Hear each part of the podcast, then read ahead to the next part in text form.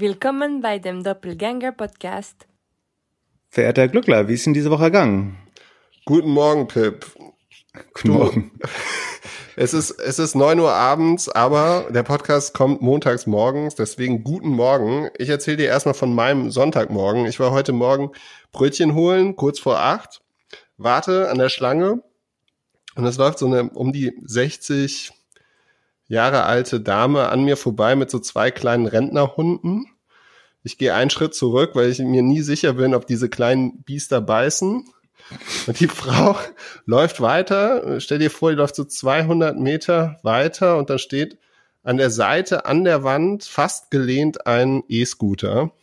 Die Hunde laufen vorbei und die Frau dreht sich kurz um und wirft diesen Scooter um. Und diese Schlange an der Bäckerei guckt sich alle nur an. Und auf einmal kommt einer und sagt, ich habe immer gedacht, das sind die jungen, betrunkenen Kids, die die Dinger umwerfen aber nicht die Rentner unserer Stadt. Und ja, damit hat mein Sonntag angefangen. Äh, Woche war auch sehr gut. Äh, Ich habe mich, habe mir ein bisschen Sorgen um dich gemacht, weil du Montag irgendwie nicht so wirklich deinen Reach bekommen hast auf LinkedIn. Ja, aber dafür habe ich was äh, Spannendes gelernt. Und zwar scheint LinkedIn ein Konzept so ähnlich wie der Domain Trust bei Yahoo oder Google zu haben. Und zwar, dass Posts, die unbekannte, neue, wenig vertrauenswürdige Domains wie unsere enthalten, äh, automatisch beim Reach sehr, sehr stark gebremst werden. Also ich habe das erste Mal nicht den Direktlink zu Spotify oder Podigy oder Apple gepostet, sondern ich habe den Link zur Doppelgänger IO Domain in mein äh, Monat, äh, monatliches Posting integriert. Und man hat gemerkt, dass das nicht mal zehn Prozent, wahrscheinlich weniger als ein Prozent des normalen, der normalen Reichweite bekommen hat. Ähm, erst dachte ich so, ich habe wieder einen Fehler gemacht und nur mit Freunden teilen oder nur mit einem Menschen teilen oder privat gepostet oder so, aber es war der Öffentlichkeit gewidmet. Ähm, und dann dachte ich, der einzige, und ich habe dann noch geschaut, hast du irgendwelche Worte verwendet, die eventuell auf einer Blacklist sein könnten oder so, aber das äh, passte auch nicht. Das heißt, es muss an der Domain liegen. Ähm, und dann haben wir im Verlauf, um das sozusagen nochmal zu vertestieren, haben wir in der, äh, im Verlauf der Woche noch einen äh, treuen Hörer gefragt, ob der das auch mal für uns testen kann. Bei dem ist das gleiche Phänomen aufgetreten. Das heißt, also einerseits, wir wissen ja aus diesen ganzen Studien, dass wenn man Links inkludiert in die LinkedIn-Post, dann führt das generell zu weniger Engagement oder weniger Reichweite. Was vielleicht daran liegt, dass die, das Machine Learning lernt, dass die Leute dann die Plattform verlassen und eventuell erst später oder gar nicht wiederkommen zu LinkedIn. Das wäre immer ein logischer Schluss, wenn man auf Verweildauer in der App optimiert, dass man dann sagt, Links, die den User wegtragen, äh, die würde man, den würde man weniger Reichweite geben. Aber dann scheint es innerhalb des Fakts, ob es ein Link ist oder nicht, eben noch eine Unterscheidung zu geben. Und wenn LinkedIn diese Domain oder den Hostname noch nie gesehen hat, dann scheinen sie dem besonders wenig Reach zu geben. Was Sinn macht im Sinne von Anti-Spam, also dass da jetzt nicht Leute irgendwie das Feed vollknallen mit irgendwelchen äh, dodgy Domains oder gerade registrierten Domains. Die Frage ist, wie lange es braucht, bis die, bis LinkedIn der Domain dann irgendwann doch vertraut.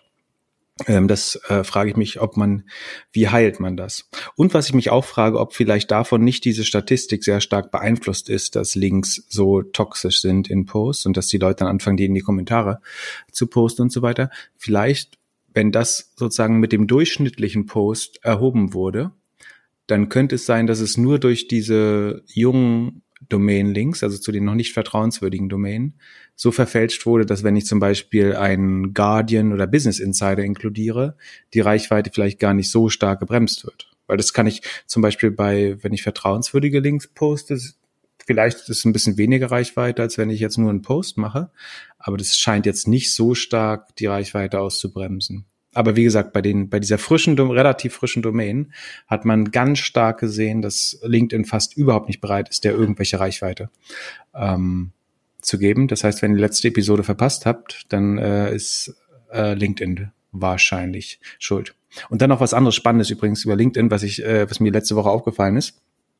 Ähm, viele Experten haben jetzt entdeckt, dass so ein, einen kleinen Hack, um Spam bei LinkedIn zu erkennen. Und zwar fügen sie ihrem Namen ein Emoji ganz am Anfang hinzu. Also die packen da die äh, klassische Rakete, Flipchart, Chart nach oben, ähm, Podcast-Mikrofon, was auch immer, äh, vor ihren Namen zu, weil man dann sieht, wenn man eine automatisierte äh, Massenmail bekommt von LinkedIn, dann würde der Spammer natürlich dieses Zeichen, den Emoji, das Emoji immer mit übernehmen in die Anrede. Da steht dann also dann Hallo Rakete Claudia. Ähm, und daran kann man dann besser die Massenmailings erkennen. Und deswegen wird es jetzt propagiert als äh, geile Best Practice, um die Mailbox aufzuräumen bei LinkedIn. Wobei es halt insofern Quatsch ist, dass A, ich würde ja um keinen Preis der Welt ein Emoji meinem Namen hinzufügen, weil es eins der stärksten Signale dafür ist, dass man äh, irgend so ein Kryptospacko oder Coach Depp oder was auch immer ist. Sagt der Typ, ähm, der sich Pip nennt. Was haben Emojis mit dem Spiel? Also A nenne ich mich auf LinkedIn nicht Pip. ja, wie auch immer. Ähm, also ich glaube, das ist ein eher negatives Signaling, sich ein Emoji in den Namen zu, oder überhaupt ins LinkedIn-Profil zu machen. Das kriegt man eigentlich nur bei IHK-Kursen oder irgendwelchen schlechten Coaches äh, beigebracht. Und bei mir würde es eine 95-prozentige ähm, Ablehnungsrate bedingen, es sei denn, ich kenne die Person schon und dann bringt es nur einen blöden Spruch von mir. Ähm, und das andere ist, dass wenn du nicht in der Lage bist, automatisi automatisierte Mails zu erkennen, ohne die, die Anrede zu bewerten, dann sollte man vielleicht auch zurück zu Wer kennt wen gehen und die Zeit nicht auf LinkedIn verbringen. Ich habe gute ja. Nachrichten für dich auf LinkedIn. Du kannst deinen Familiennamen wieder aus deiner Überschrift nehmen.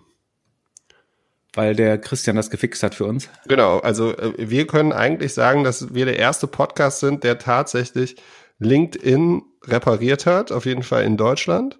Und angeblich müssen wir. ist eine große Aufgabe, glaube ich. Äh, auf jeden Fall Umlaute funktionieren jetzt wieder. Das bedeutet, du kannst in deiner Überschrift oder was, was ist das? Wie heißt das Ding? Untertitel, äh, was auch immer, kannst du jetzt deinen Nachnamen rausnehmen. Ich würde deinen Nachnamen noch ein bisschen drin bleiben, bis wir ungefähr gleich viele LinkedIn-Kontakte haben. Wollte ich gerade sagen. Also das war ja schon mal heile und ist danach wieder äh, kaputt gegangen. Deswegen ver vertraue ich diesem Fix noch nicht 100 Prozent und behalte sicherheitshalber als Fallback den, die alternative Schreibweise in meiner Tagline drin.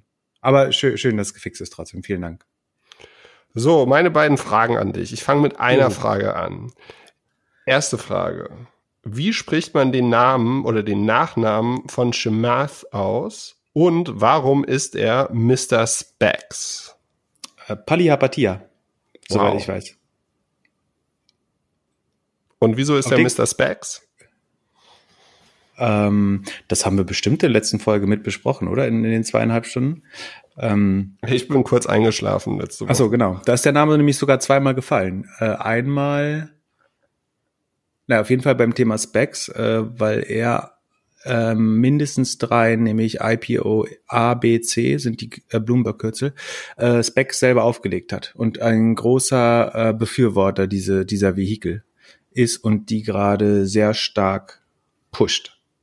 Ja, und er hat, äh, der macht ja einen Podcast gemeinsam da mit seinen anderen Homies, ähm, All In, und die haben, mhm. glaube ich, letzte Woche eine neue Folge gemacht, Episode 7, und da hat er irgendwie rausgehauen, dass er eigentlich jeder, jedem Startup, das fünf Jahre alt ist und 50 Millionen Umsatz macht, äh, sollte ein IPO machen.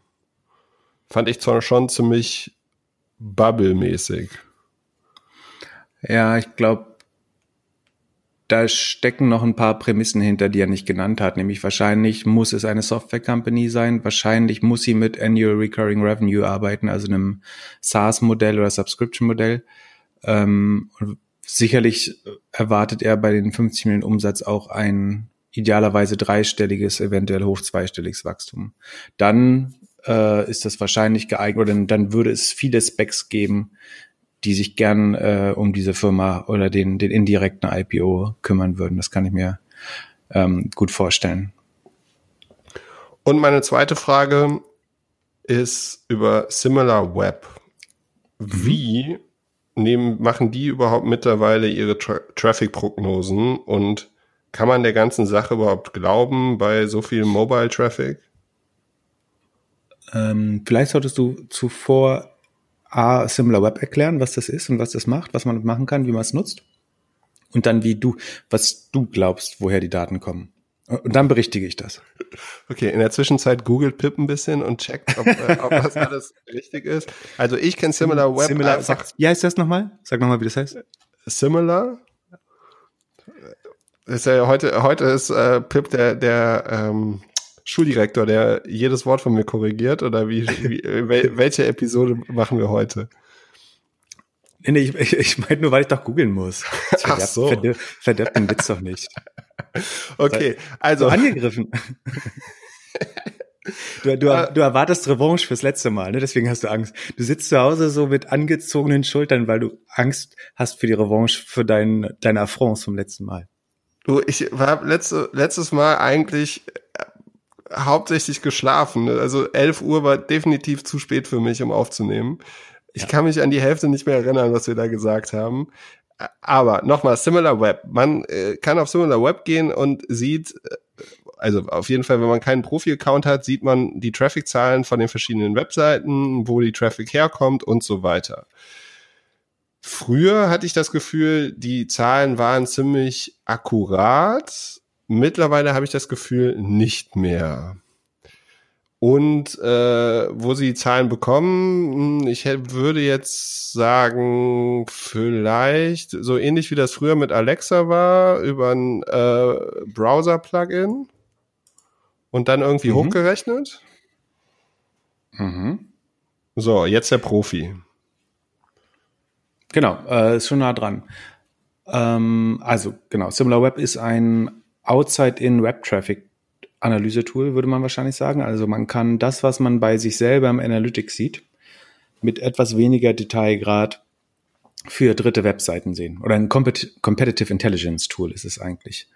Ähm, und zwar die Daten werden, da, da hast du eigentlich recht, also ein Großteil der Daten kommt aus Browser-Plugins. Das berühmteste, also das sind Plugins, die für die Nutzer in der Regel kostenlos sind, also irgendwelche Shopping-Coupon-Plugins oder das bekannteste wahrscheinlich ist Awesome Screenshot, was mal sozusagen ein sehr einfaches Tool war, um schnell Screenshots von Webseiten zu machen. Es war relativ verbreitet und das hat aber sozusagen die Web, den Web-Traffic mitgesnifft und an Dritte, unter anderem SimilarWeb, verkauft. Ähm, und wenn man da eine Verbreitung von über mehrere Plugins von irgendwie vielleicht bis zu fünf Prozent des Gesamttraffics des Webs bekommt, dann kann man das ganz gut hochrechnen auf die Grundgesamtheit der Nutzer. Ähm, außerdem gibt es ähm, Leute, die tatsächlich ihre eigene Website verifizieren bei SimilarWeb. Das heißt, da gibt es so einen kleinen Button Verify Your Website und dann kannst du das mit deinem eigenen Google Analytics Account verknüpfen, was dazu führt, dass anderer, einerseits Dritte deine genauen Traffic-Daten sehen können und andererseits SimilarWeb den Schätzungsfehler sozusagen mit Machine Learning so ein bisschen ähm, korrigieren kann und das dann wieder auf die Gesamtheit der Webseiten im, im Modell für den nächsten Monat berücksichtigen kann.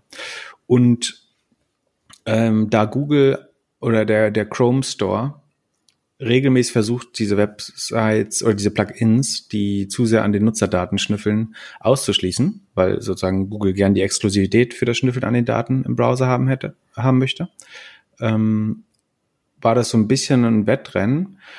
Und meines Wissens nach kauft SimilarWeb inzwischen die Daten hauptsächlich bei ISPs, also Internet Service Providern zu. Das heißt, ähm, und das beantwortet so ein bisschen die Mobile-Frage auch, weil sowohl vielleicht ein T-Online als auch ein Vodafone oder ein Comcast oder was auch immer, ähm, wo, wo immer man sein, sein Internet-Cable oder Mobile oder DSL-Vertrag hat, die verkaufen diese Daten auch anonymisiert weiter, hoffentlich anonymisiert, ähm, in Europa wahrscheinlich auf jeden Fall anonymisiert.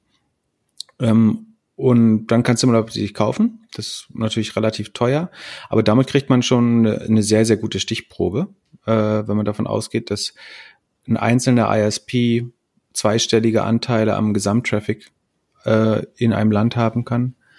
Dann kann man das damit ganz gut hochrechnen, äh, wahrscheinlich. Wie gesagt, es kostet viel Geld. Das Tool ist aber auch relativ teuer. Äh, ich habe tatsächlich so einen Pro-Account, der hat so viel äh, ungef kostet ungefähr so viel wie ein neuer Kleinwagen.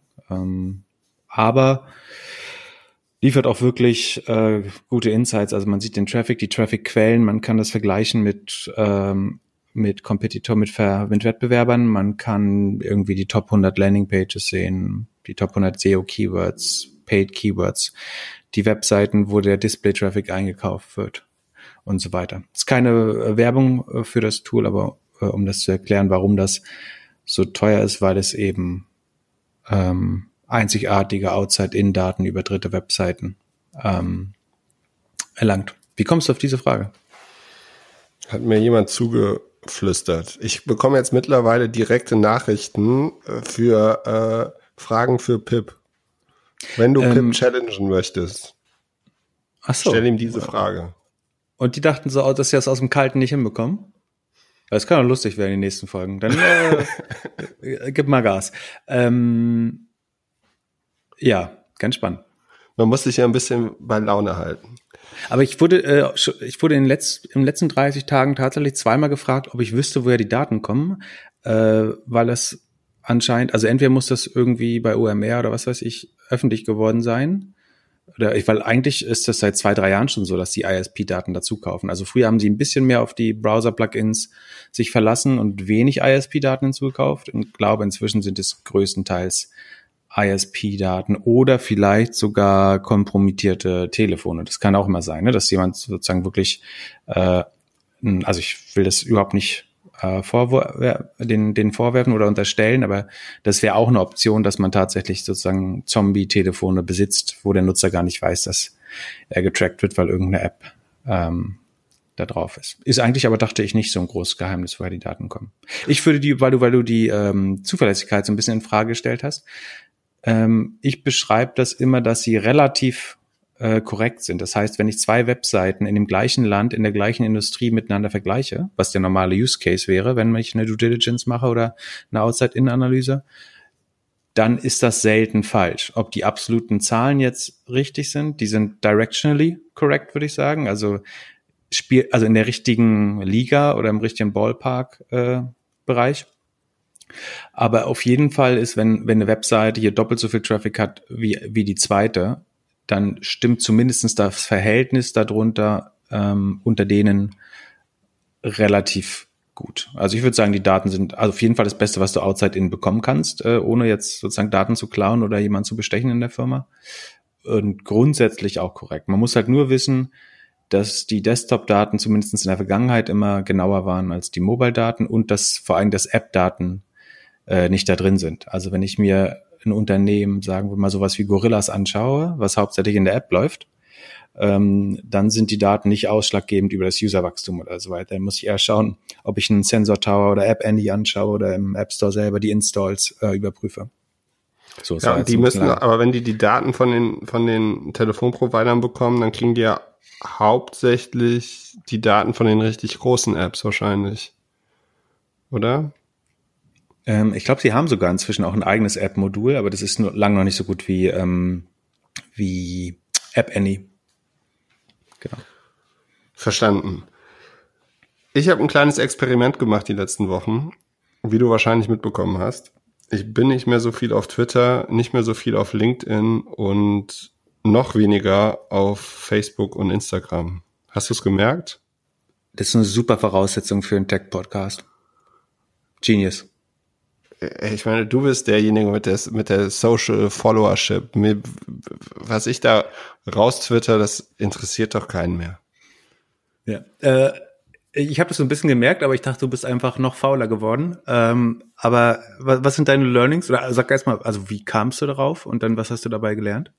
Also ich habe ein, abends ein Podcast-Video gesehen von Kevin Rose und Tim Ferriss und manchmal kann ich das konsumieren, manchmal nicht.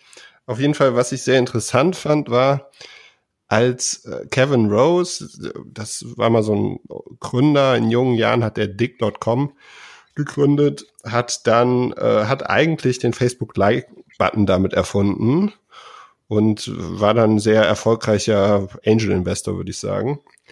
Und mhm. der hat äh, dann seinem Freund Tim sein iPhone gezeigt und wie er sein iPhone umstrukturiert hat, beziehungsweise die Icons umstrukturiert hat. Der hat also alle Social Apps rausgeworfen und dann hat er den Screen so aufgebaut, dass er nur noch Ordner hat auf der ersten Seite und dass man gar nicht mehr so durch das Telefon swipen kann.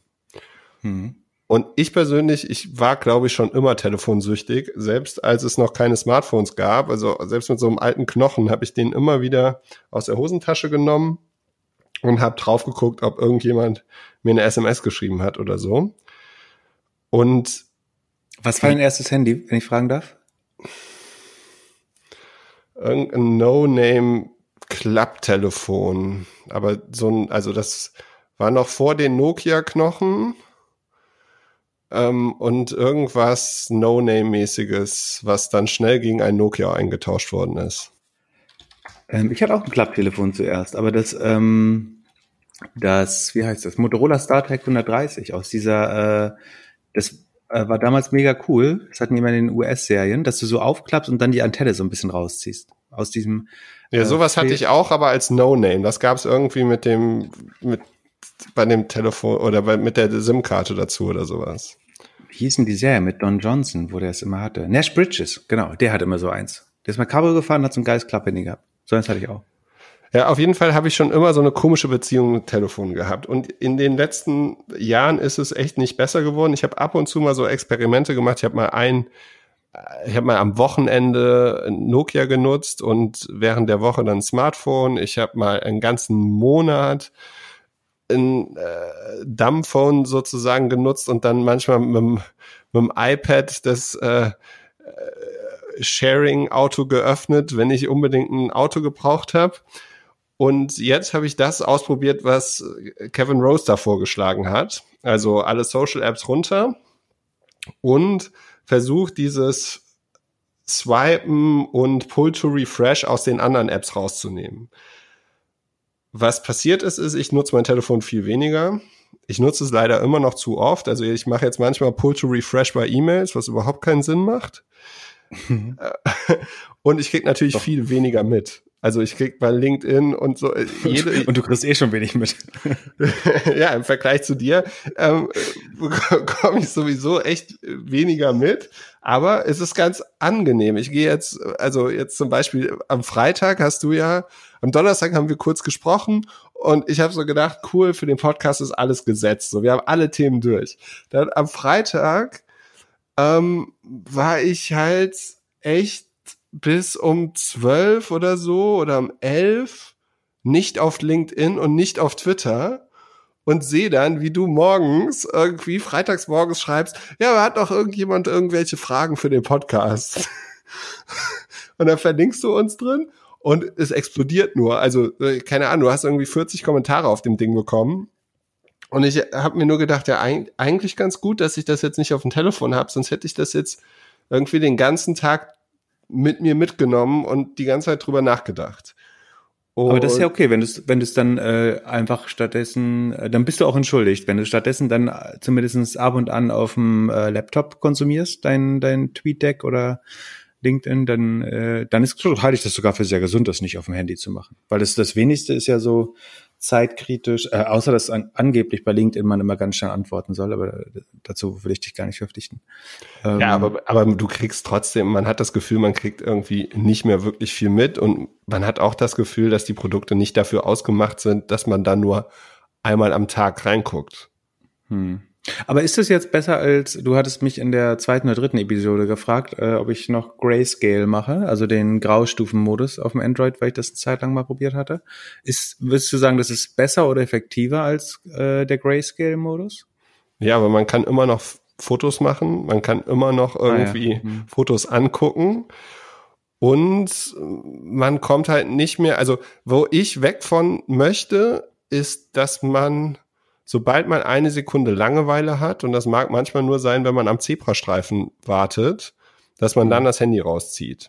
Und am vor Zebrastreifen allem, musst du nicht warten übrigens. Aber Achso, du bist als Auto, als Autofahrer meinst du bestimmt. und, Aber als Autofahrer darfst du auch kein Handy benutzen. Also so oder so ist die Geschichte. Na gut, erzähl weiter. Okay, an der Ampel. Aber auf jeden Fall, ja. generell äh, kennt das bestimmt jeder, dass du in, in, heutzutage in jeder freien Sekunde dein Handy aus der Tasche nimmst und irgendwas checkst, was komplett irrelevant ist. Und dann mit Kindern und so ist es halt noch mal krasser. Also wenn du auf den Spielplatz gehst, je nachdem auf welchem Spielplatz du siehst, kannst du wahrscheinlich abschätzen, wieso das äh, Gehaltsgefüge ist von den Leuten, alleine nur mit dem Blick, wie die Leute mit dem Te Handy agieren. Also A mit dem Kind agieren und B mit dem Handy agieren. Und ich möchte einfach das Ding so wenig wie möglich nutzen. Und das war jetzt der erste Schritt. Erklär mal deine Vorurteile zu dem Gehaltsgefüge. Also wie verändert, also wie benutzt der Taxifahrer sein Handy anders als der äh, CEO? Ja, es gibt, ich glaube, es gibt so zwei Arten von Welten. Die Leute, die die ganze Zeit auf das Ding gucken, mittlerweile, und die Leute, die es punktuell rausnehmen. Und wer sind die Reicheren oder? Ich glaube, dass es ähnlich so ist wie mit Fernsehen gucken, dass ich eigentlich, also mit Privatfernsehen gucken würde ich das jetzt nennen, äh, dass es halt, hm. äh, dass die gebildeten Leute weniger konsumieren als die ungebildeten. Da bin ich mir nicht so sicher, ehrlich gesagt. Ich, weil, also ich, also, hm. also, ob Gehalt da der, der große Differenziator ist, weiß nicht. Es gibt schon auch so Business-Kasper, die ihr Handy nicht loslassen können. Und dann gibt's aber auch in Anführungsstrichen einfache Leute, die guten halben Tag ganz ohne Handy leben können. Hm, naja. Apropos Grayscale-Modus. Im Android hat jetzt äh, automatisch übrigens ausgerollt. Ich weiß nicht, ob das schon auf allen Android-Handys ist. Auf, auf äh, Google rollt ja auf dem Pixel immer zuerst die Features auf jetzt, um äh, seine eigene Hardware so ein bisschen attraktiver erscheinen zu lassen. Und zwar lernt dein Android jetzt, wann du typischerweise zu Bett gehst oder zu Bett gehen solltest und aufwachst. Ähm, und bei mir ist zum Beispiel so, dass es von 23 bis 7 Uhr automatisch in den Graustufenmodus äh, schaltet. Und dann macht auf einmal ähm, Instagram und sowas äh, gar keinen Spaß mehr.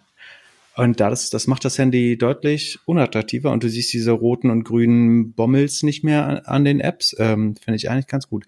Und ich glaube, das ist kein Zufall, dass sie das gerade diese Woche ausgerollt haben, weil es ist, kenn, kennst du die Netflix-Dokumentation äh, The Social Dilemma?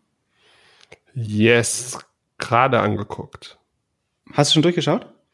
Ja, du, äh, ich wollte ja unser The mein Thema schon letzte Woche bringen und du äh, hast schlauerweise gesagt, wir sollten warten und ich habe es mir am Samstagabend, nee, am Freitagabend angeguckt und habe auch noch am nächsten Tag einen Kumpel getroffen, der sie auch geguckt hat.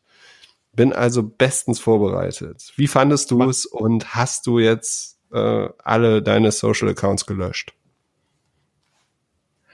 Ähm, nee, ich lösche natürlich nicht meine Social Accounts. Ich bilde mir mal ein, ich bin der mündige Nutzer und mir passiert das alles nicht. Ähm, aber, also kurze Intro zu der Doku. Es heißt The Social Dilemma, Dilemma auf Deutsch, ähm, läuft auf Netflix. Ähm, oder www.thesocialdilemma.com oder wir verlinken das auch in Shownotes natürlich.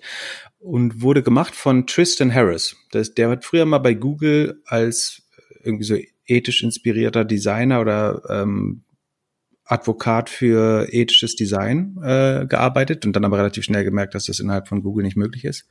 Hat er einmal so eine Brandschrift, so Toby Maguire mäßig geschrieben, wir sollten das alles anders machen. Das fanden alle gut, aber dann hat sich nichts geändert.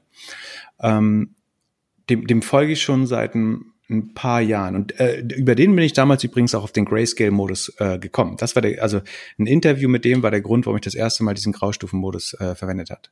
Also der sagt quasi, dass diese Apps alle unser Brain und unser Gehirn so ein bisschen hacken, um unsere Aufmerksamkeit so, so lang wie möglich zu bekommen.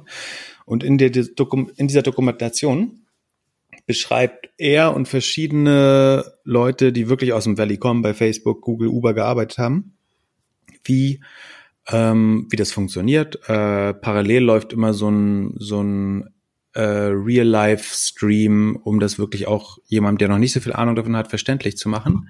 Ich finde es ich glaube, jeder von uns kann dabei noch was lernen. Ich glaube, gerade für Leute, die nicht jeden Tag mit sozialen Medien arbeiten oder nicht professionell damit arbeiten, ist es fast was, was man sehen muss. Äh, ich würde das eigentlich äh, sozusagen allen Eltern und Kindern und Familienmitgliedern zeigen. Ähm, würde ich tatsächlich uneingeschränkt empfehlen. Da äh, kommt übrigens auch dieser Shamat äh, Paliapatia zu Wort, der früher ja auch im Facebook Growth Team war und das sowas größt, also diese Engagement und Attention Algorithmen mitverantwortet hat und dann vom Saulus zu Paulus geworden ist und sich zusammen mit Sean Parker, der einer der ersten Investoren war, sehr stark dagegen äh, ausspricht. Ähm, also viele authentische Silicon Valley äh, Stimmen sehr kritisch, sehr transparent, wie das funktioniert. Ähm, muss man gesehen haben, würde ich mich zu hinreißen lassen. Ähm, hast du eigentlich ähm, äh, möchtest du noch was dazu sagen? Ansonsten hast du eigentlich irgendwelche Regeln, die du selbst auferlegst äh, bei Social Media noch? Also bevor du jetzt diese, diese Askese angefangen hast? Ja, also erstmal nochmal zu der Doku, wirklich schauen und äh, wenn man danach was ändert, äh, schreibt uns gerne, was ihr geändert habt. Ich äh, hatte zwei Punkte bei der, bei dem, bei der, bei der Sache. Und zwar habe ich mich danach gefragt, ob vielleicht Stanford der Grund ist, warum wir Europäer keine Social Networks bauen können, weil ich das Gefühl habe, wir, dass wir uns in Europa nicht so wirklich damit auseinandersetzen, was so die Leute richtig triggert. Und das war ja schon so ein bisschen so, ja, Kunst oder äh, Wissenschaft äh, und wie, also ja, das fand ich schon ein bisschen krass. Ich fand auch, wie sich die, also die erste halbe Stunde ist so ein bisschen so, ja, okay, oder die erste Stunde, ja, okay, und dann die letzte halbe Stunde geht richtig rund, ohne jetzt zu viel zu spoilern, aber es lohnt sich auf jeden Fall, das durchzuziehen. Aber es gibt ja schon so auf Konferenzen so Vorträge über Neuromarketing und so auch äh, in Europa. Ich glaube, was fehlt, ist so ein bisschen die Systematik und Einordnung. Also es ist in Europa, da sucht immer mal jemand zehn Beispiele da, äh, raus, aber die komplette Verknüpfung, welches Urmuster angesprochen wird, mit welchem äh, Bedienungspattern, wie gesagt, ohne zu viel zu spoilern. Ähm, ich glaube, so diese Systematik dahinter wird, oder habe ich zumindestens, also es gibt sehr gute Vorträge von ähm, André Morris, von Astrid Kramer äh, darüber, die das sozusagen in Punkten behandeln. Aber so die, die starke Systematik dahinter, die äh, ist in diesem Stanford-Kurs, glaube ich, deut deutlich besser rübergebracht. Aber ähm, was hattest du denn vor? So, oder was würdest du denn jemandem raten an Social Media Selbstrestriktion, bevor du jetzt dieses Experiment gemacht hast? Also ich habe verschiedene Sachen ausgebaut. Was mir am meisten hilft, ist die Apps auf dem Telefon zu löschen. Also die, das ist am, am, am Aber hast du jetzt hast du jetzt kein LinkedIn, kein Twitter mehr? Auf dem Telefon nicht, nee. Also Facebook hat, äh, das ist für mich so das größte Learning äh, aus den ersten Folgen äh, dieses Podcasts, ist, dass du echt noch viel auf Facebook rummachst, so. Das hat für mich schon sehr lange überhaupt kein, keine Relevanz mehr gehabt. Vor allem, weil ich das Gefühl habe, dass da die gleichen Leute sind, mit denen man auch auf LinkedIn und auf Twitter spricht. Und dann bei Twitter und ja, LinkedIn ist mittlerweile mein Facebook geworden so. Also die Sachen, mhm. die ich, die ich früher vor vielleicht sieben Jahren oder so auf Facebook gepostet habe, die poste ich jetzt auf LinkedIn. Und da ist wirklich das, ja, hilft mir am meisten, das Ding nicht auf dem Telefon zu haben und es ein bisschen, also im Browser ist es ein bisschen schwieriger, sich anzumelden. Und man ist nicht immer da. Dann diese ganzen Constraints, die das Telefon gibt. Äh, auf dem iPhone kannst du ja so sagen, okay, diese App nur 15 Minuten oder sowas. Das ist so ein bisschen wie der Snooze-Button, also es hilft nicht wirklich. Ja, den Grayscale, den du gemacht hast, finde ich auch irgendwie ein bisschen lächerlich. Ich würde tatsächlich dazu plädieren, äh, entweder die Apps zu löschen oder das Telefon zu Hause zu lassen, wenn man mal weggeht. Aber dann postest du was auf LinkedIn und 48 Stunden später schaust du mal wieder nach, was damit passiert ist. Das war mega geil. Ja, aber da geht ja schon Reichweite durch verloren, ne? Also das kann man ja schon, also sozusagen so das Ping-Pong der Antworten, das erzeugt ja schon auch äh, Reichweite und deine eigene Interaktion mit mit dem Content. Ja, das stimmt schon. Aber wenn du jetzt zum Beispiel Montagmorgen guckst, also wir, hm? die Folge ist jetzt fertig, so, dann posten wir das am Montagmorgen. Dann kannst du da entweder bist du dann irgendwie noch so auf Standby für die nächsten vier Stunden, indem du dann auf alles irgendwie nochmal eingehst. Oder du konzentrierst dich halt auf irgendwas anderes. Und das Dienst an der Community, den ich gerne mache. Ja, ich meine, du musst, ja, du, du, solltest ja auch machen, es ist ja gut für unseren Podcast, es ist gut für unsere Zahlen. Ich würde mir halt wünschen, wenn du morgen auch mal wirklich ein Selfie-Video machen würdest auf LinkedIn. Auf keinen Fall.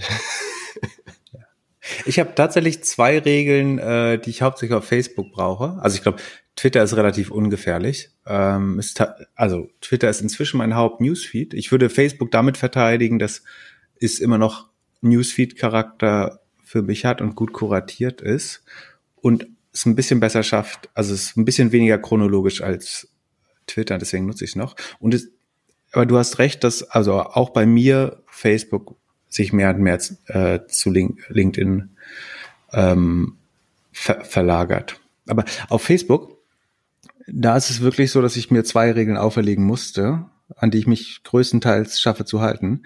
Die erste ist, dass je direkter ich das Gefühl verspüre, ich muss auf irgendwas antworten. Also wenn so eine so eine Mini-Rage entsteht oder der, der fast der Zwang, mich zu äußern zu was, dass ich dann versuche, so drei Sekunden nachzudenken und überlegen, macht das wirklich Sinn? Kann das die Welt irgendwie besser machen, wenn ich das schreibe? Ähm, und oder ist das nicht eigentlich eben genau Polarisierung und der inverse Feedback-Cycle, auf den ich gerade selber rein. Also man hat ja oft so den Drang, dass man sagen, jemand, so es gibt dieses geile Comic, äh, wo die die Frau den Mann am im Arbeitszimmer fragt, ob er ins Bett kommt und er so, äh, ich kann nichts, jemand hat Unrecht im Internet. Also ich bin ja zwei Stunden beschäftigt mit diskutieren. Ähm, ist erzählt nicht ganz so lustig, glaube ich. Ähm, aber vielleicht verlinken wir den auch. Ich finde den sehr lustig. Ähm, und auf jeden Fall fühlt man sich dann verleitet und will sagen, wie dumm seid ihr oder ihr, ihr liegt total falsch oder äh, ihr seid äh, rechte Idioten oder progressive Spackos oder was auch immer.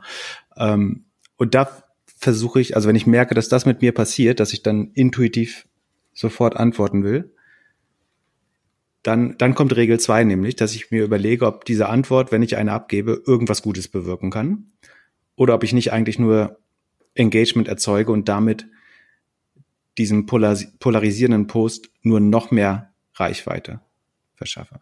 Weil ich glaube, das ist eigentlich das Wichtige, was man verstehen muss, ist, dass du diesen inversen Feedback-Cycle hast, dass je dramatischer, und das kannst du auf die Boulevardpresse beziehen, das kannst du auf Trump beziehen, das kannst du auf Social Media beziehen, auf politische Debatten auf Twitter, dass sozusagen die Empörung über Sachen, die man nicht unwidersprochen lassen will, ist Teil des Konzepts diese Sachen weiter zu verbreiten. Also jemand lügt offensichtlich, jemand sagt die, äh, jemand sagt was Provozierendes, jemand sagt was Polarisierendes.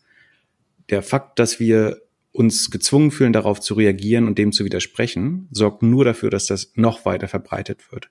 Und das versuche ich quasi aktiv ähm, zu unterbinden, dass ich nicht darauf reinfalle, indem ich mich über Dinge, die geschaffen sind, um sich zu empören, mitempöre und denen dadurch durch meine Interaktion mehr Reichweite gebe. Das ist ähm, eigentlich die einzige Regel.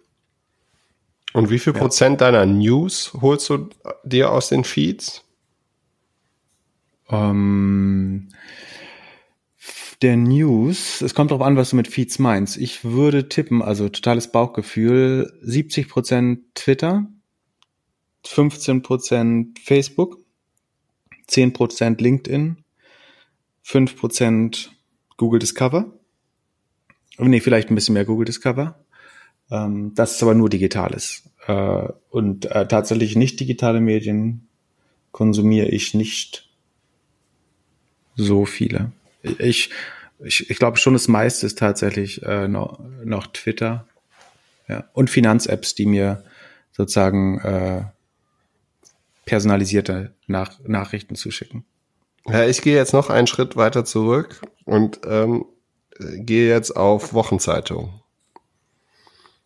Also, äh, dass ich halt, also zum einen habe ich ja eine unheimlich gute Newsquelle, das bist du. und unser, und unser Trello-Feed. Ähm, und dann versuche ich jetzt weniger irgendwie mich von den ad hoc Twitter-mäßigen Nachrichten irgendwie inspirieren zu lassen, sondern halt mehr mit einer Zeitung hinzusetzen, mit einem, äh, ja, äh, von einem Journalisten, der dann die Woche für mich zusammengefasst hat oder das Thema irgendwie größer gefasst hat. Mal gucken, wie weit ich damit komme. Ja, ist bequem für dich auf jeden Fall. Ja, ich habe das Gefühl, es ist angenehmer. Ja. Äh, apropos Feed.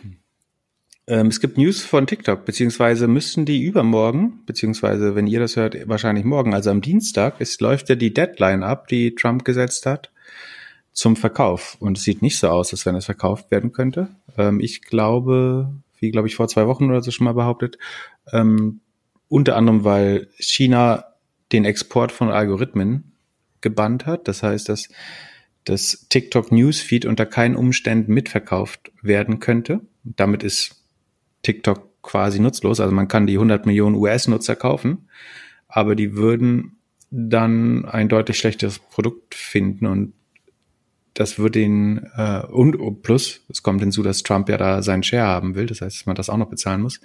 Ähm, das macht es auf jeden Fall nicht einen spannenden Deal und offensichtlich ist die chinesische Regierung fein damit, lieber auf das US-Geschäft zu verzichten, als da irgendwelche Almosen anzunehmen, um das US-Geschäft äh, zu veräußern.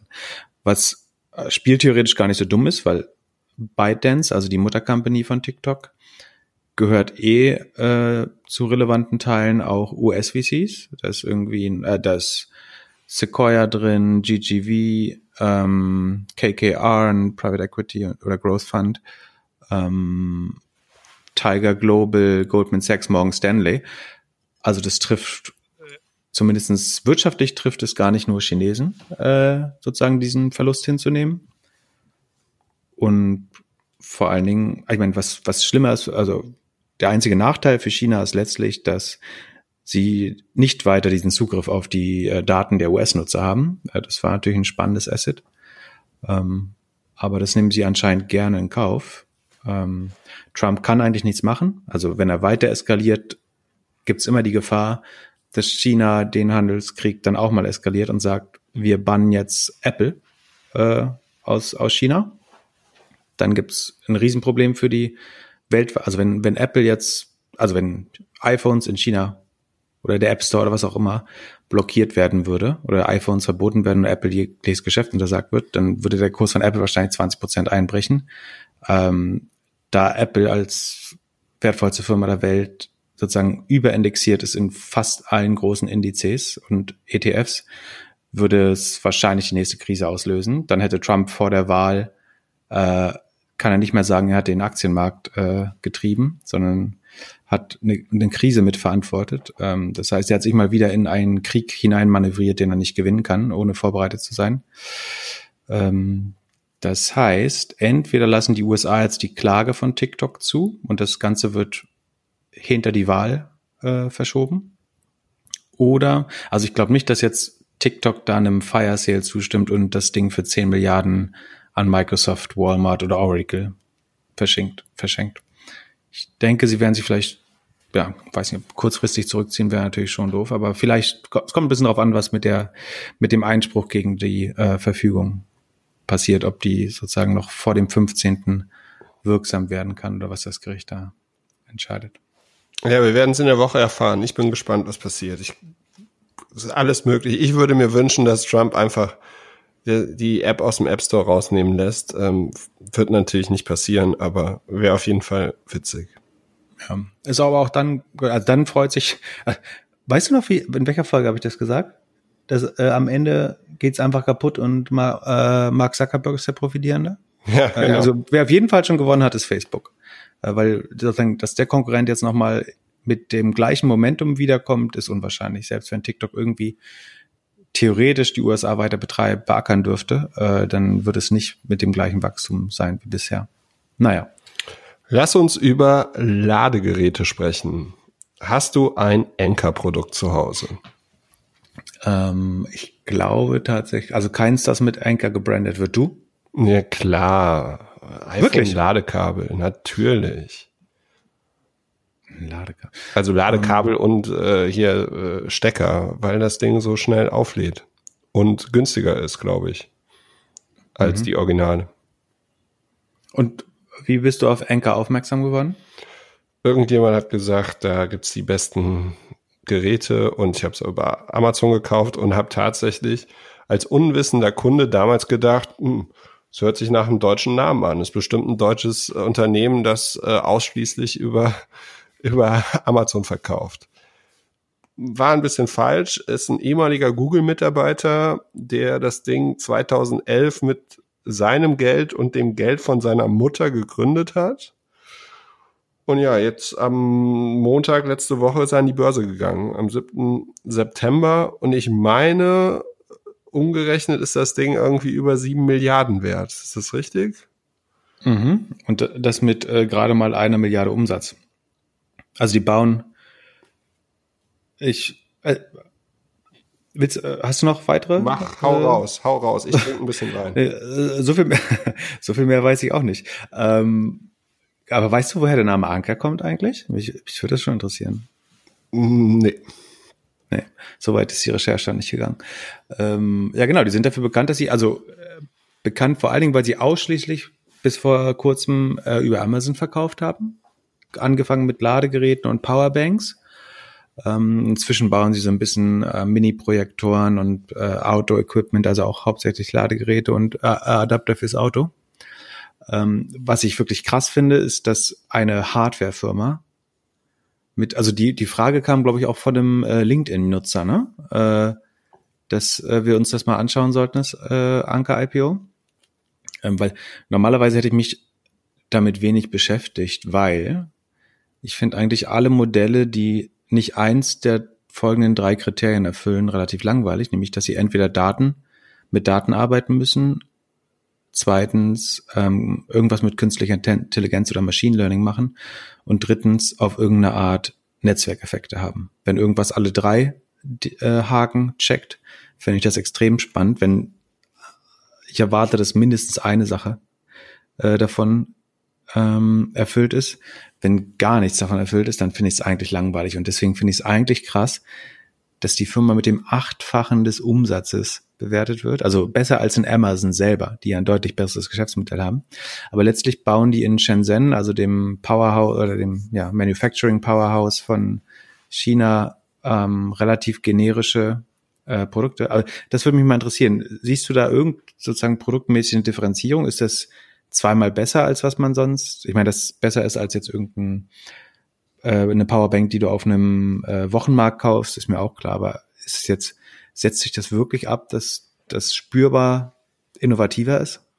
Naja, es ist schon eine, Quali eine gute Qualität. Also äh, auf jeden Fall besser als das, was du irgendwie von so No-Name-Sachen, wenn du sie günstig kaufst, irgendwie erwartest. Und ich habe auch gedacht, dass es halt eigentlich, also eigentlich verkaufen die auch nur Sachen, die auch ein Amazon Basic verkaufen könnte, so.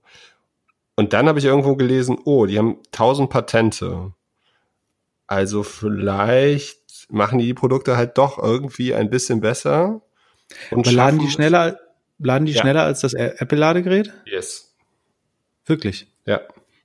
Aber dann, äh, dann vermarkten die das schlecht weil irgendwie ist es zu mir noch nicht durchgedrungen, dass, also das, was, was ich ja spannend finde, ist, dass sie sich tatsächlich Anchor Innovations Limited nennen an der Börse. Weil, und innovativ finde ich das jetzt wirklich noch nicht. Also ein irgendwie Wireless Charger und äh, eine besondere Powerbank mit hoher Kapazität, die du ja aber dann doch an jedem Flughafen abgenommen bekommst in der Regel, ähm, fand ich jetzt noch nicht also ich finde es immer noch ein relativ boring Hardware-Business. Ja, wahrscheinlich ähm, haben wir nicht genug recherchiert. Vielleicht kann uns ja irgendjemand mal heute, morgen, übermorgen auf Twitter oder LinkedIn schreiben, was wir übersehen haben. Ich ja, finde es bemerkenswert, dass halt der Typ das mit seinem Geld und dem Geld seiner Mutter irgendwie so aufgezogen hat. Ja, es ist Bootstrap. Das, also da, dafür allen Respekt. In, äh, was sind das, neun Jahren von aus 100.000 Dollar ähm, eine Milliarde Umsatz zu machen, äh, und das ist ein bisschen auch dem Amazon-Ökosystem gedankt, sicherlich, äh, dass man da so schnell skalieren kann. In, äh, davor habe ich Respekt, aber das ist ja auch, die, also die verkaufen inzwischen auch irgendwie im Tesco und Mediamarkt und Walmart. Aber trotzdem, ich glaube halt null daran, dass innerhalb des Amazon-Ökosystems wirkliche neue Brands entstehen. Ich, ich glaube dass das Konzept Brand für Amazon überhaupt keinen Sinn machen, macht. Also dass das sozusagen ver verlorene Marge ist, weil die erhöht den Produktnutzen nur subjektiv für den Nutzer. Also dass mit TV-Werbung irgendwelche Produkte mit Brands aufgeladen werden. Und dann ist der Kunde bereit, dafür mehr zu zahlen und empfindet vielleicht sogar mehr Nutzen, aber tatsächlich ist der Nutzen nicht da. Und für Amazon kann es eigentlich nur heißen, das Produkt wird teurer verkauft, als es sein musste. Und ich glaube, Amazon will eigentlich, dass wir alle Amazon Prime Video schauen, damit wir nicht Fernsehen schauen, damit die TV-Branding-Budgets als Performance-Budgets zu Amazon Media kommen. Amazon Media ist in zehn Jahren zusammen mit AWS der größte Profitbringer für AWS und wird allein so viel Umsatz machen wie Google heute, äh, glaube ich, mit Performance Advertising für Produkte. Und das dann, wenn, wenn, also wenn man so wenig differenziert ist und Amazon jetzt, ich weiß nicht, ob Anker in eigenen Fabriken produzieren lässt oder als Auftrag, aber wie du selber sagst, eine Powerbank oder ein Ladekabel oder selbst wenn es ein Wireless Charger ist, ähm, oder ein, ein Mini-Projektor, das kann Amazon Basics halt äh, genauso gut machen. Und da gibt's halt keine sogenannten Modes, also Gräben, die dir helfen, diesen Markt zu verteidigen. Ähm, da kann jeden Tag jemand sein, der mal wirklich, äh, jemand über Kickstarter kommt, der wirklich innovativ ist. Ähm, vielleicht, wenn die USB-C-Kabel jetzt doch zum Standard werden, dann hat sich ein Großteil des Marktes sowieso so ein bisschen ähm, erledigt ich sehe überhaupt nicht, äh, wie das so hoch bewertet sein sollte. Und ich hätte eine Frage zu Amazon. Und zwar, ja. also wenn jetzt Amazon die Marken alle kaputt macht, was ich so ein bisschen nachverstehen äh, kann. Aber wenn Amazon, wenn der Werbekanal von Amazon so stark wächst, also Amazon Media Group mhm. oder Amazon Medien, wie auch immer, mhm. ja. Äh, für die wäre es doch gut, wenn es Marken gibt, weil die spenden ja am meisten. Ja, aber das Ding ist, Procter Gamble, also gute Frage, ja, vollkommen richtig.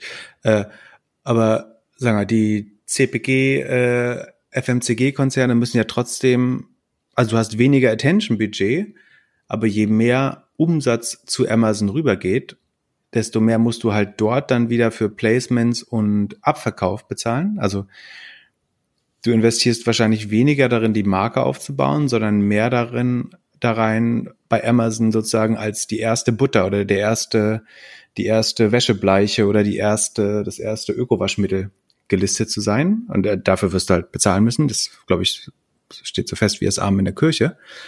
Ähm, und ich glaube, dass Amazons großer Plan ist, eben nicht in Healthcare und Education zu gehen, sondern wenn es zwei Märkte gibt, die groß genug und naheliegend genug sind für Amazon, äh, und wo, wo sie dann gut positioniert sind schon, dann ist das Werbung und Logistik. Und die Märkte sind mindestens genauso spannend wie, wie Healthcare und Education. Ähm, und, ja. Also ist das Armband einfach nur ein Ablenkungsmanöver? Das, das Armband ist spannend, um zu wissen, wo du, wo du sonst einkaufst. Äh, und ich sehe nicht, dass sie damit in den, in den wirklichen also es, da ist Health der Vor, also es geht um, du meinst das Amazon Halo Band, ne, genau. was, was wir letzte Woche gesprochen haben. Ich glaube, das ist, da ist Health die Begründung oder die Ablenkung, um mehr Daten zu sammeln. Ähm, da gab es auch eine, letzte Woche eine gute Do Doku über Amazon und Datensammeln auf dem ZDF oder so, glaube ich, sogar eine Reportage. Ähm, ist bestimmt noch in der Mediathek. Ähm, ich glaube, das Armband ist eher sozusagen eine Health-Ausrede, um, um Daten zu sammeln und weniger der echte Eintritt in den äh, Gesundheitsmarkt. Viel, viel spannender an dem Armband ist nicht, dass sie deinen Blutdruck messen, das ist der, oder dein, dein Puls, das ist der Mehrwert, den sie dir bieten. Die Daten, die sie sammeln, ist, glaube ich, weniger dein, dein Puls, sondern mehr, äh, in welcher Drogerie du einkaufst oder wie lange du dich da aufhältst oder in, in welchem, äh, ja, welche, welche Offline-Läden du besuchst. Ja? Also es macht ja einen riesen Unterschied, ob ich im Lidl oder im Escada einkaufe. Ja, apropos Puls und, und Online-Shoppen, Äh, mein Bräuninger Paket ist immer noch nicht angekommen. Ich habe diese Woche auch keine E-Mail bekommen, wie es weitergeht. Also Nein. falls das irgendjemand von den Transformationsberatern von Bräuninger hört, ähm, bitte nochmal nachschauen. Kön können wir schon äh, verraten, was deine Freundin bekommt oder weiß sie es auch noch nicht? Hör, hört deine Freundin den Podcast eigentlich? Natürlich nicht. Oh Gott. Ähm, genau. Also, ich glaube, noch ganz kurz zum Anchor Börsengang. Warum sammeln die jetzt überhaupt? Also ich glaube, letzte Woche sind drei oder vier äh, Chinesen wieder Milliardäre geworden, allein durch IP, Tech-IPOs übrigens, glaube ich. Ähm, warum sammeln die überhaupt Geld ein? Weil die haben, glaube ich, äh, irgendwie zwei, drei Milliarden äh, damit eingesammelt. Ich könnte mir vorstellen, dass wenn die aus der eigenen Produktpalette und Innovationspipeline, auch wenn die Patente haben, nicht mehr schnell genug wachsen, dass sie eventuell auch anfangen, andere Produzenten und Händler aufzukaufen und so ein bisschen in so ein Thrashio-Modell reingehen. Das hatten wir mal kurz angerissen in einem der letzten Podcasts. Thrashio, TH, also Theodor Heinrich Richard Anton Siegfried. Ida Otto. Thrashio kauft systematisch in so einer Private Equity Logik Amazon-Händler ein, hat dafür viel Geld geraced, äh, wahrscheinlich sogar bevor sie den ersten Händler gekauft haben, mit einer höheren Bewertung. Also ich schätze mal, ein Amazon-Händler kriegt man für 18 Monate Umsatz eingekauft, vielleicht 24. Ähm, und was sie quasi machen, die kaufen den, den Pfannenwender-Händler und den äh, Lockenstabhändler und so weiter. Leute mit proprietären Produkten mit einer guten Marge und einer guten Bewertung auf Amazon ein und professionalisieren das Business. Was insofern Sinn macht, dass die allermeisten, also mit wenigen Ausnahmen, wie einem Anker oder einem KW-Commerce, äh, die allermeisten Amazon-Händler sind wahrscheinlich noch nicht in jeder Funktion zumindestens professionalisiert. Das heißt, wenn man gewisse Prozesse da reinbringt, kann man das wahrscheinlich noch besser machen. Also man stellt sich vor, man kauft zehn verschiedene Händler, die komplett verschiedene Produkte vertreiben, aber erfolgreich über Amazon. Also das Einfachste, was man sich ja vorstellen kann. Oder wir können ja mal durch die gesamte Wertschöpfungskette gehen. Du kannst, wenn sie ähnliche Produkte verkaufen, kannst du im Einkauf schon sparen, also in den Verhandlungen mit dem Produzenten. Du kannst auf jeden Fall einen Qualitätssicherungsmitarbeiter äh, in Shenzhen dir leisten, während für den einzelnen Händler das wahrscheinlich schwer ist, die Qualität der Ware vor Ort beim Produzenten immer wieder zu testen. Wenn du in so einem Händlerverbund bist, dann äh, ist es viel einfacher zu amortisieren, äh, dort jemand vor Ort zu haben, der die Qualität und den, die Produktion überwacht. Du kannst ja Logistik sparen, äh, wann immer du Container quasi randvoll machen kannst, egal ob das Luftfracht ist oder Seefracht oder Schiene. Ähm, sozusagen, je voller du einen Container machen kannst, desto günstiger sind die äh, relativen äh, Logistik- oder Transportkosten der Produkte. Du kannst dann eine zentrale Amazon SEO und äh, Advertising Agentur bauen, die die Learnings dieser Händler inkorporiert und dann sozusagen für zu optimalem Know-how-Austausch beiträgt zwischen zwischen den Händlern. Ähm, und du kannst natürlich auch so die ganz klassischen Synergieeffekte. Du kannst die Buchhaltung teilen, die Human Resources, die Rechtsabteilung. Ähm, die Aufnahme der Fotos, also die Produktbild- und Content-Erstellung, die Präsentation des Contents. Äh, das heißt, wahrscheinlich kann man in jeder der Wertschöpfungsstufen da äh, typische Synergieeffekte hebeln. Ähm, was krass ist, dass man dafür wirklich ein so viel besseres Multiple gibt als im Einkauf. Also letztlich ist das Kapitalmarkt Arbitrage.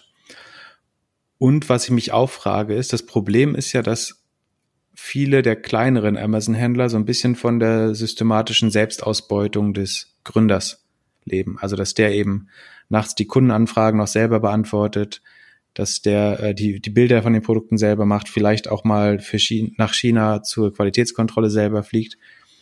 Und sozusagen, da muss man schon sehr effiziente Prozesse dann in der Zentrale haben, damit man die, diese, weil die Selbstausbeutung kannst du nicht kaufen, wenn der Typ in einem halben Jahr raus sein möchte aus der Firma, die er verkauft hat, ähm, dann fallen halt ganz viele Sachen weg, die gar nicht so einfach in Prozesse zu überführen sind.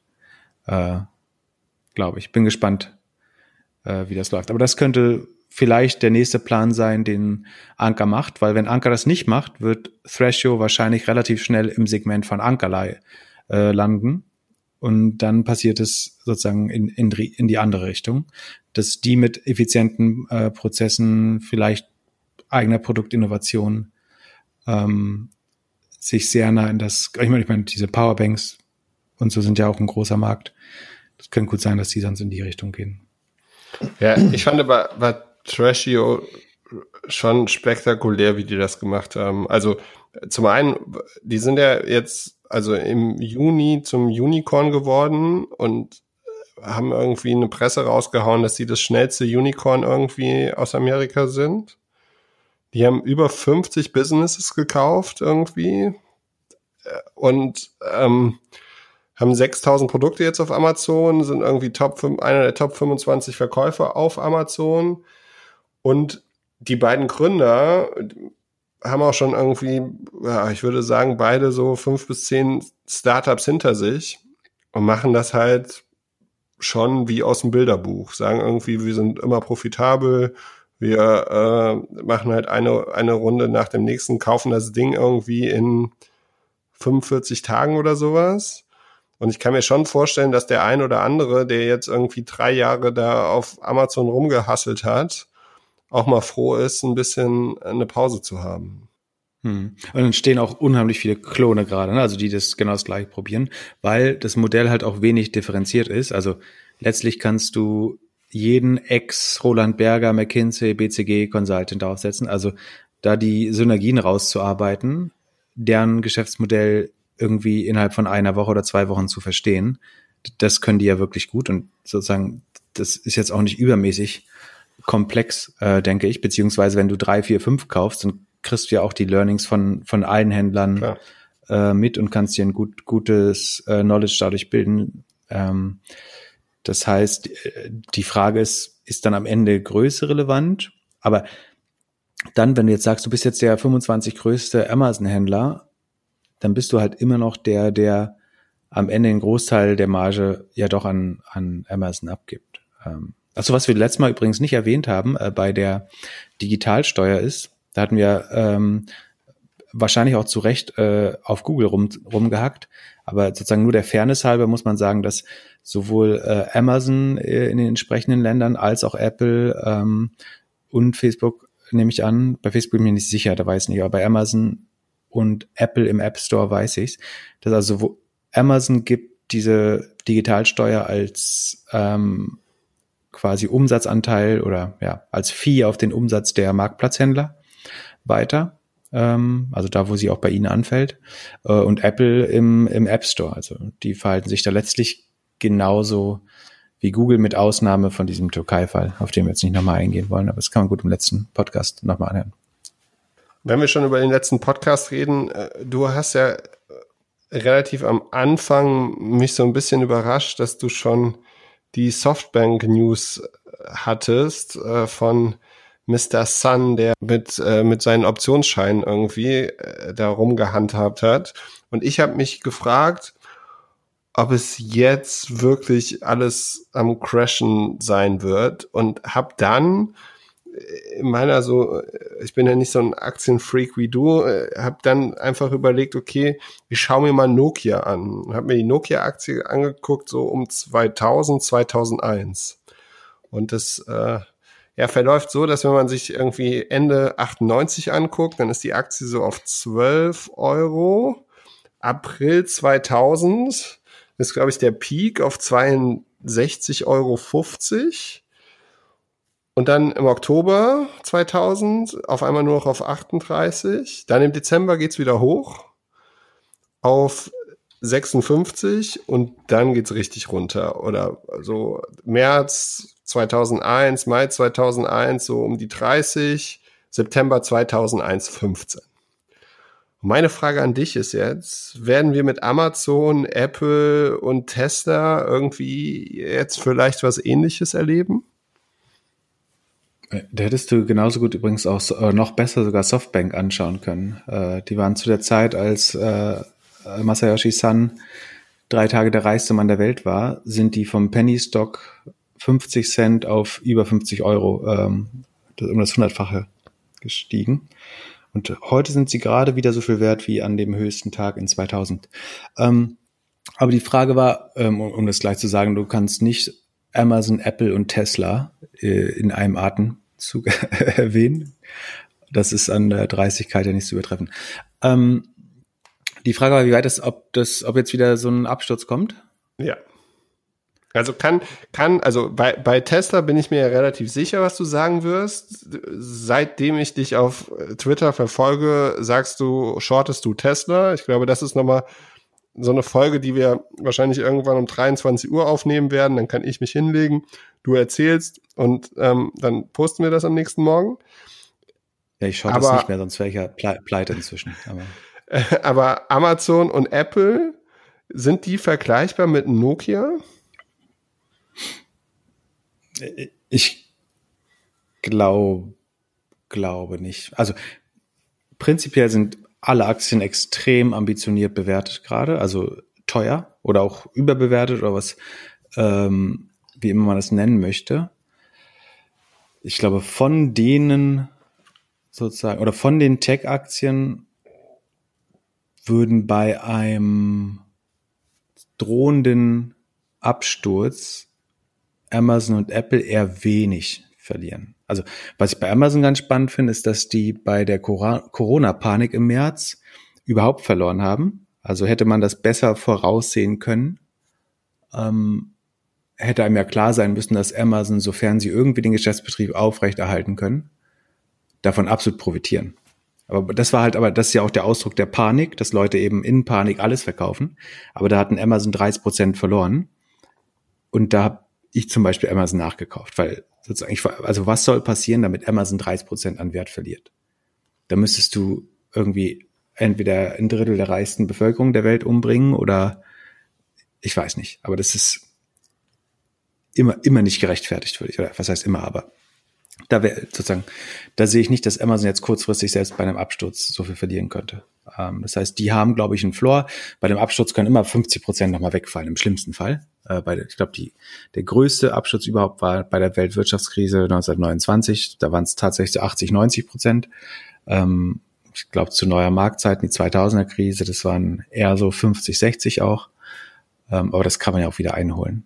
Ähm, ich sehe jetzt, Apple sehe ich jetzt oder Apple oder Amazon sehe ich da jetzt weniger in Gefahr als einen, einen Tesla vielleicht oder ein paar äh, gewisse Softwareaktien auch, über die wir vielleicht später noch reden. Ja. Und so, ähm, Snowflake? Also die Frage, also ähm, wie, wie kommst du jetzt auf Snowflake? Aus dem Nichts? Äh, Software und äh, overhyped. Ja, die. Ähm, ich erzähle dir kurz meine Geschichte zu Snowflake. Also, ich habe ich hab 2017 Snowflake kennengelernt mit einem Entwickler, der meinte, hey, lass uns das ausprobieren, lass damit das Data Warehouse bauen.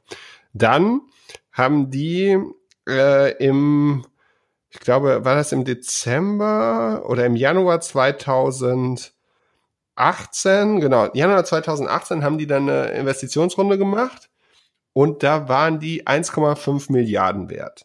Jetzt sollen sie an die Börse gehen mit irgendwie 23 Milliarden Bewertung. Und mhm. der Investor, der immer, immer bei Tech-Investments dabei ist, unser Freund Warren Buffett ist auch dabei. Ja, das ist weird. Das ist doch, das ist doch mega weird. Ja, man, man geht davon aus, dass das die zwei, seine zweite Riege, also seine Nachfolger, ähm, die, die jüngeren Investoren äh, bei Berkshire Hathaway, seiner Investment Holding, ähm, sozusagen zu verantworten haben.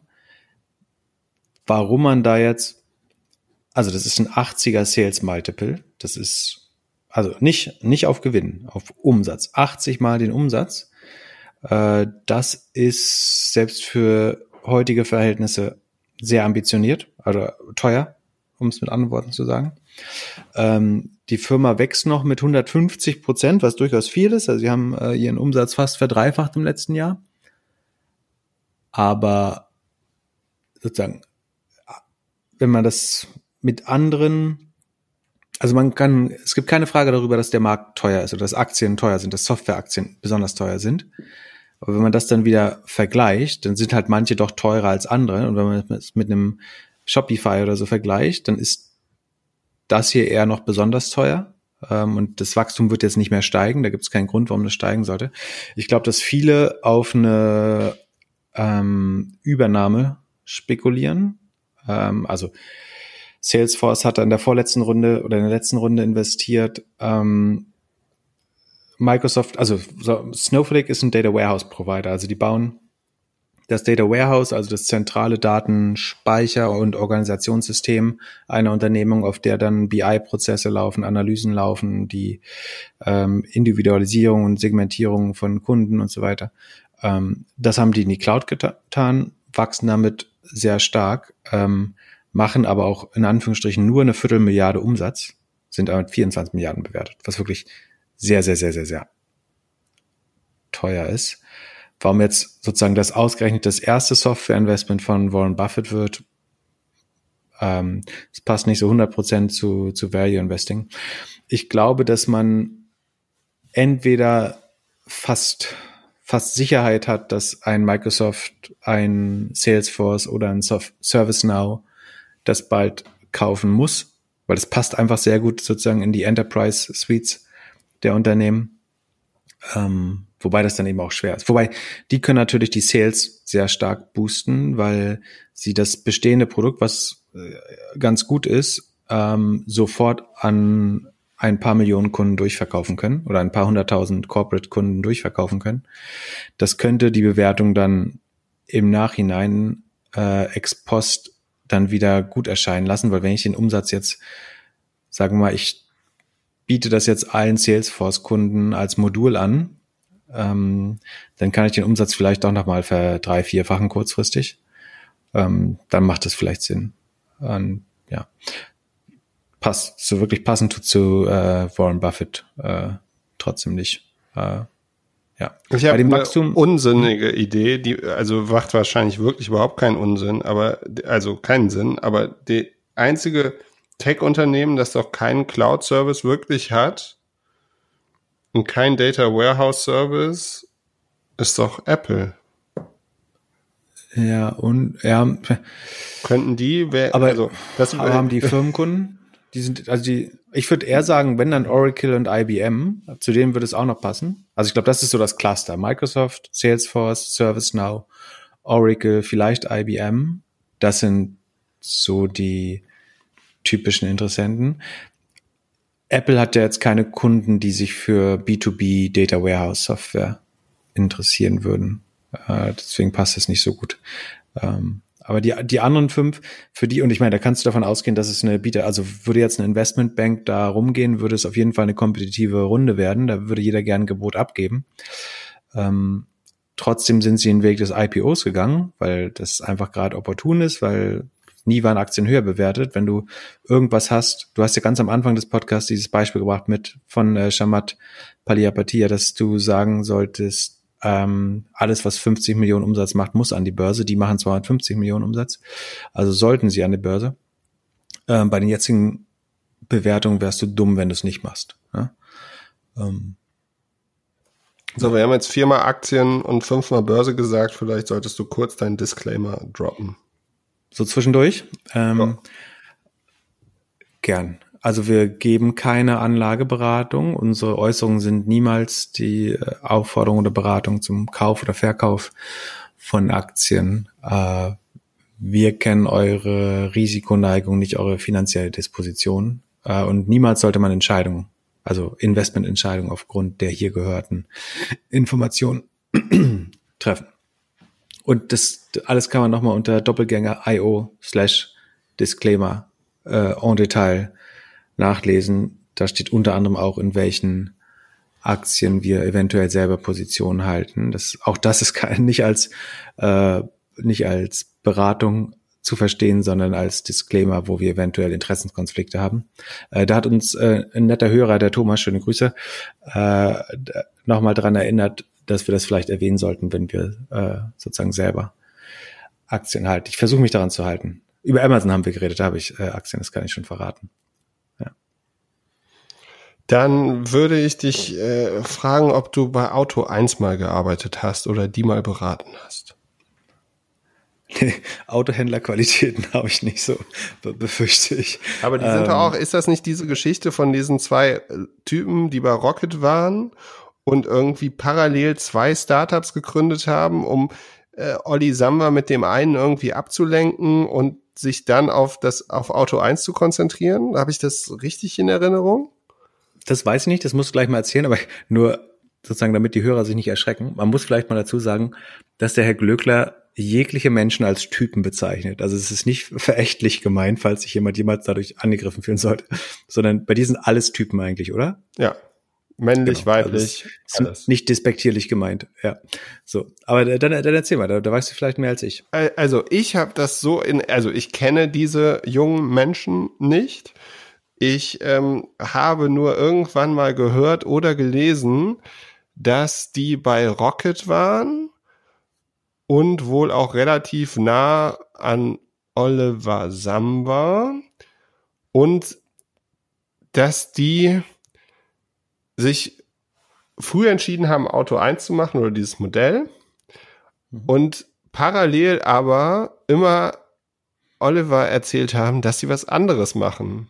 Und dass sie halt dann anfangs, dann, weil sie ihn nicht dabei haben wollten oder sowas.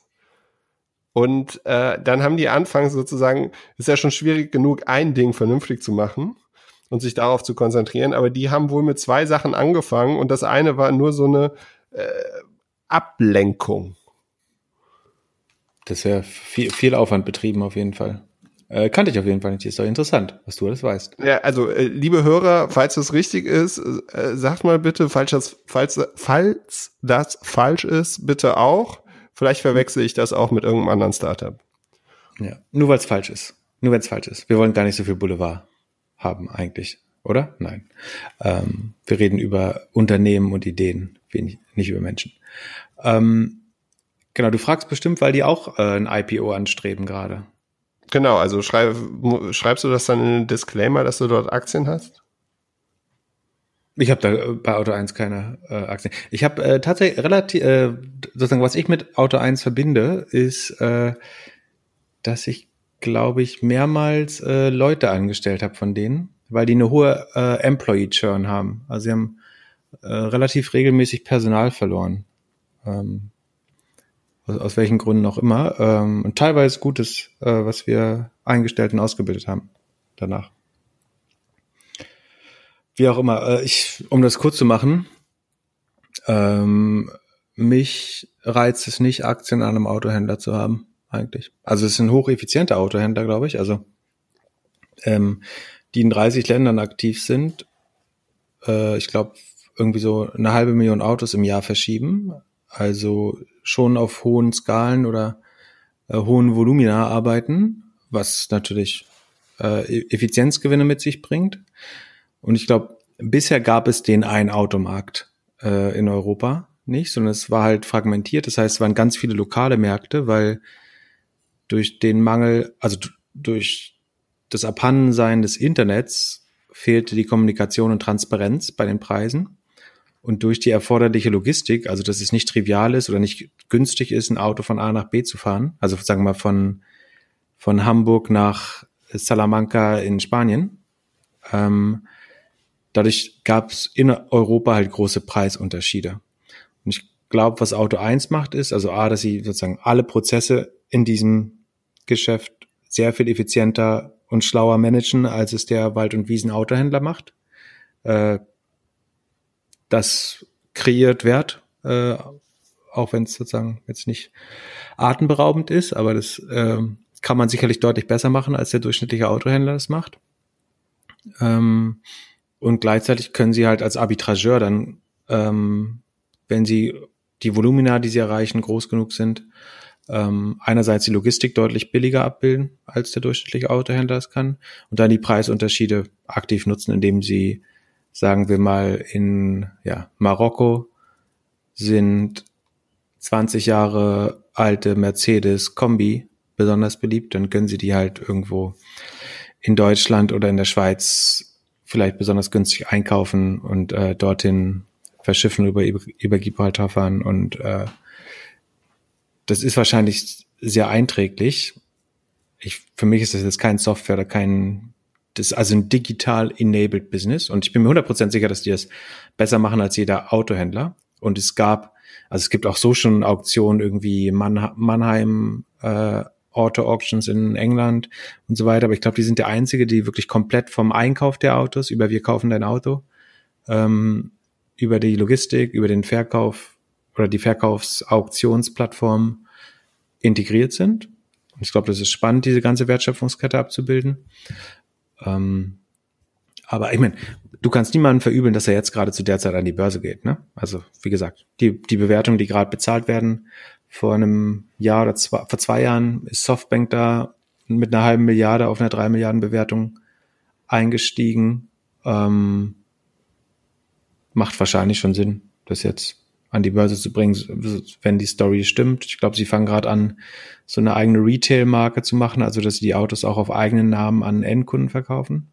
Bisher haben sie die an andere Autohändler versteigert, äh, sozusagen die angekauften Autos und damit eine Marge gemacht.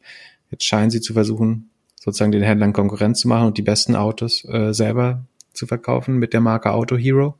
Gibt's hier in Spandau äh, in Berlin einen Shop, glaube ich, habe ich gesehen.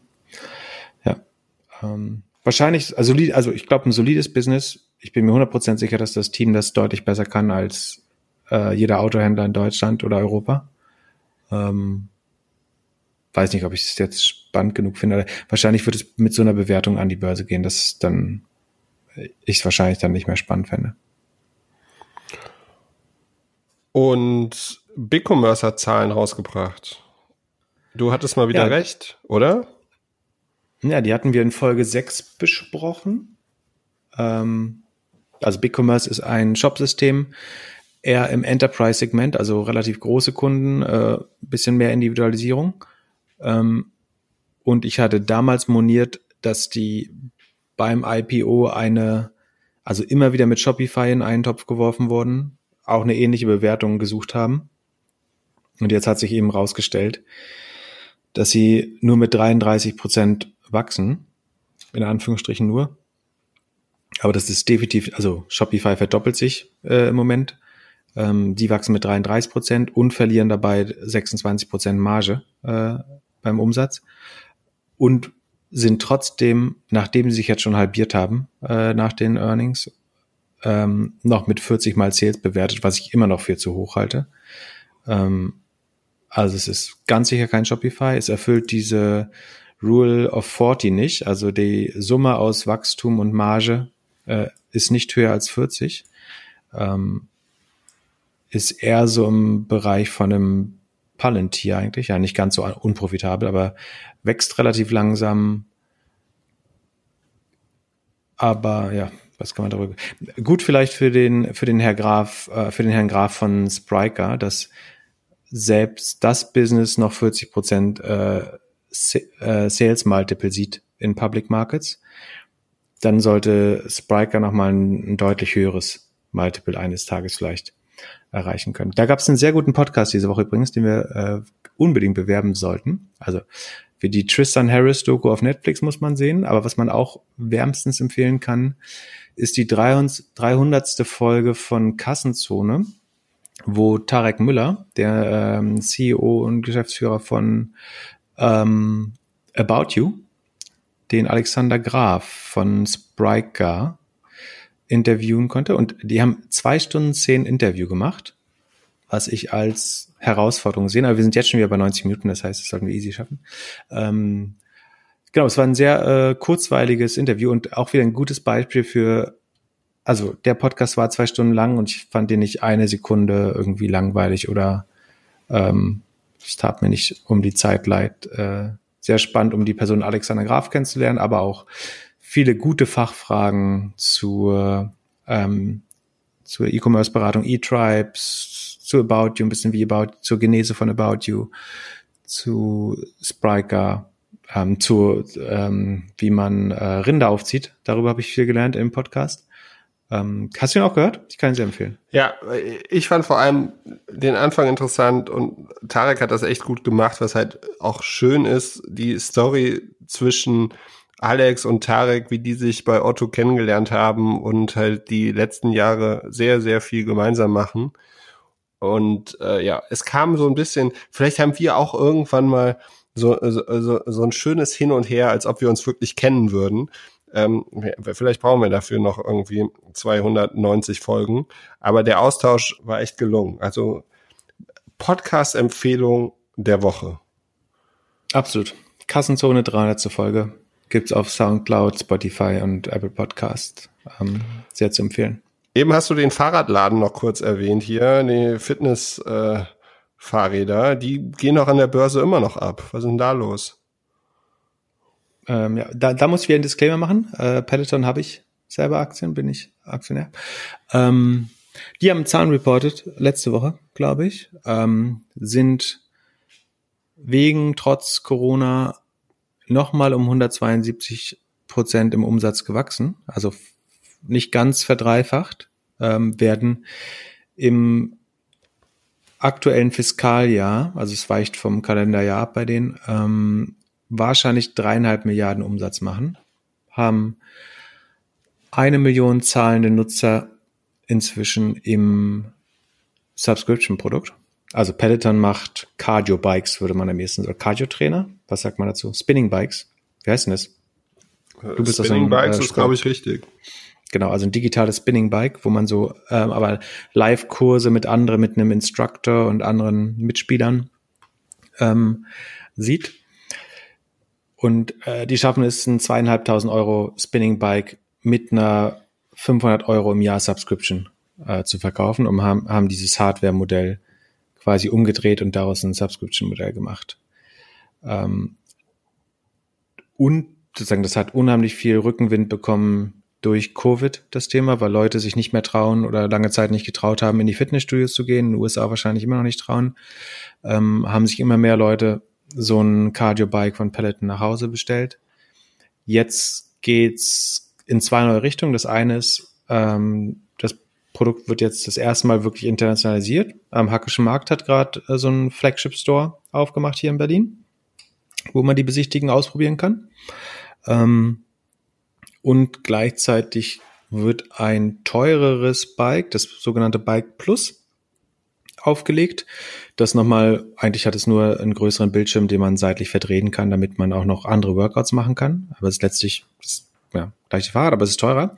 Was ich prinzipiell eine schlaue Strategie finde, ist, also, was, was eigentlich jedes Business probieren sollte, ist einmal, ob es Bedarf für ein Premium-Produkt gibt, weil es eine vielleicht kleine, aber vollkommen irrationale äh, Fraktion der Audience gibt, die immer das Beste will. Das heißt, in dem Fall, der CEO will nicht auf dem gleichen Fahrrad trainieren wie sein Pförtner, äh, und deswegen macht es bei sowohl bei Softwareprodukten als auch bei äh, Serviceprodukten als auch bei Hardwareprodukten oft Sinn, ein minimal differenziertes oder also wenn man es größer differenzieren kann, ist natürlich auch toll, aber auf jeden Fall ein differenziertes Premium-Produkt zu bauen, weil es Leute gibt, die eben vollkommen irrational bereit sind, 50 Prozent mehr zu zahlen, nur damit sie eben in dem Gold Tier sind oder im Premium User Pool oder irgendeine exklusive Funktion haben.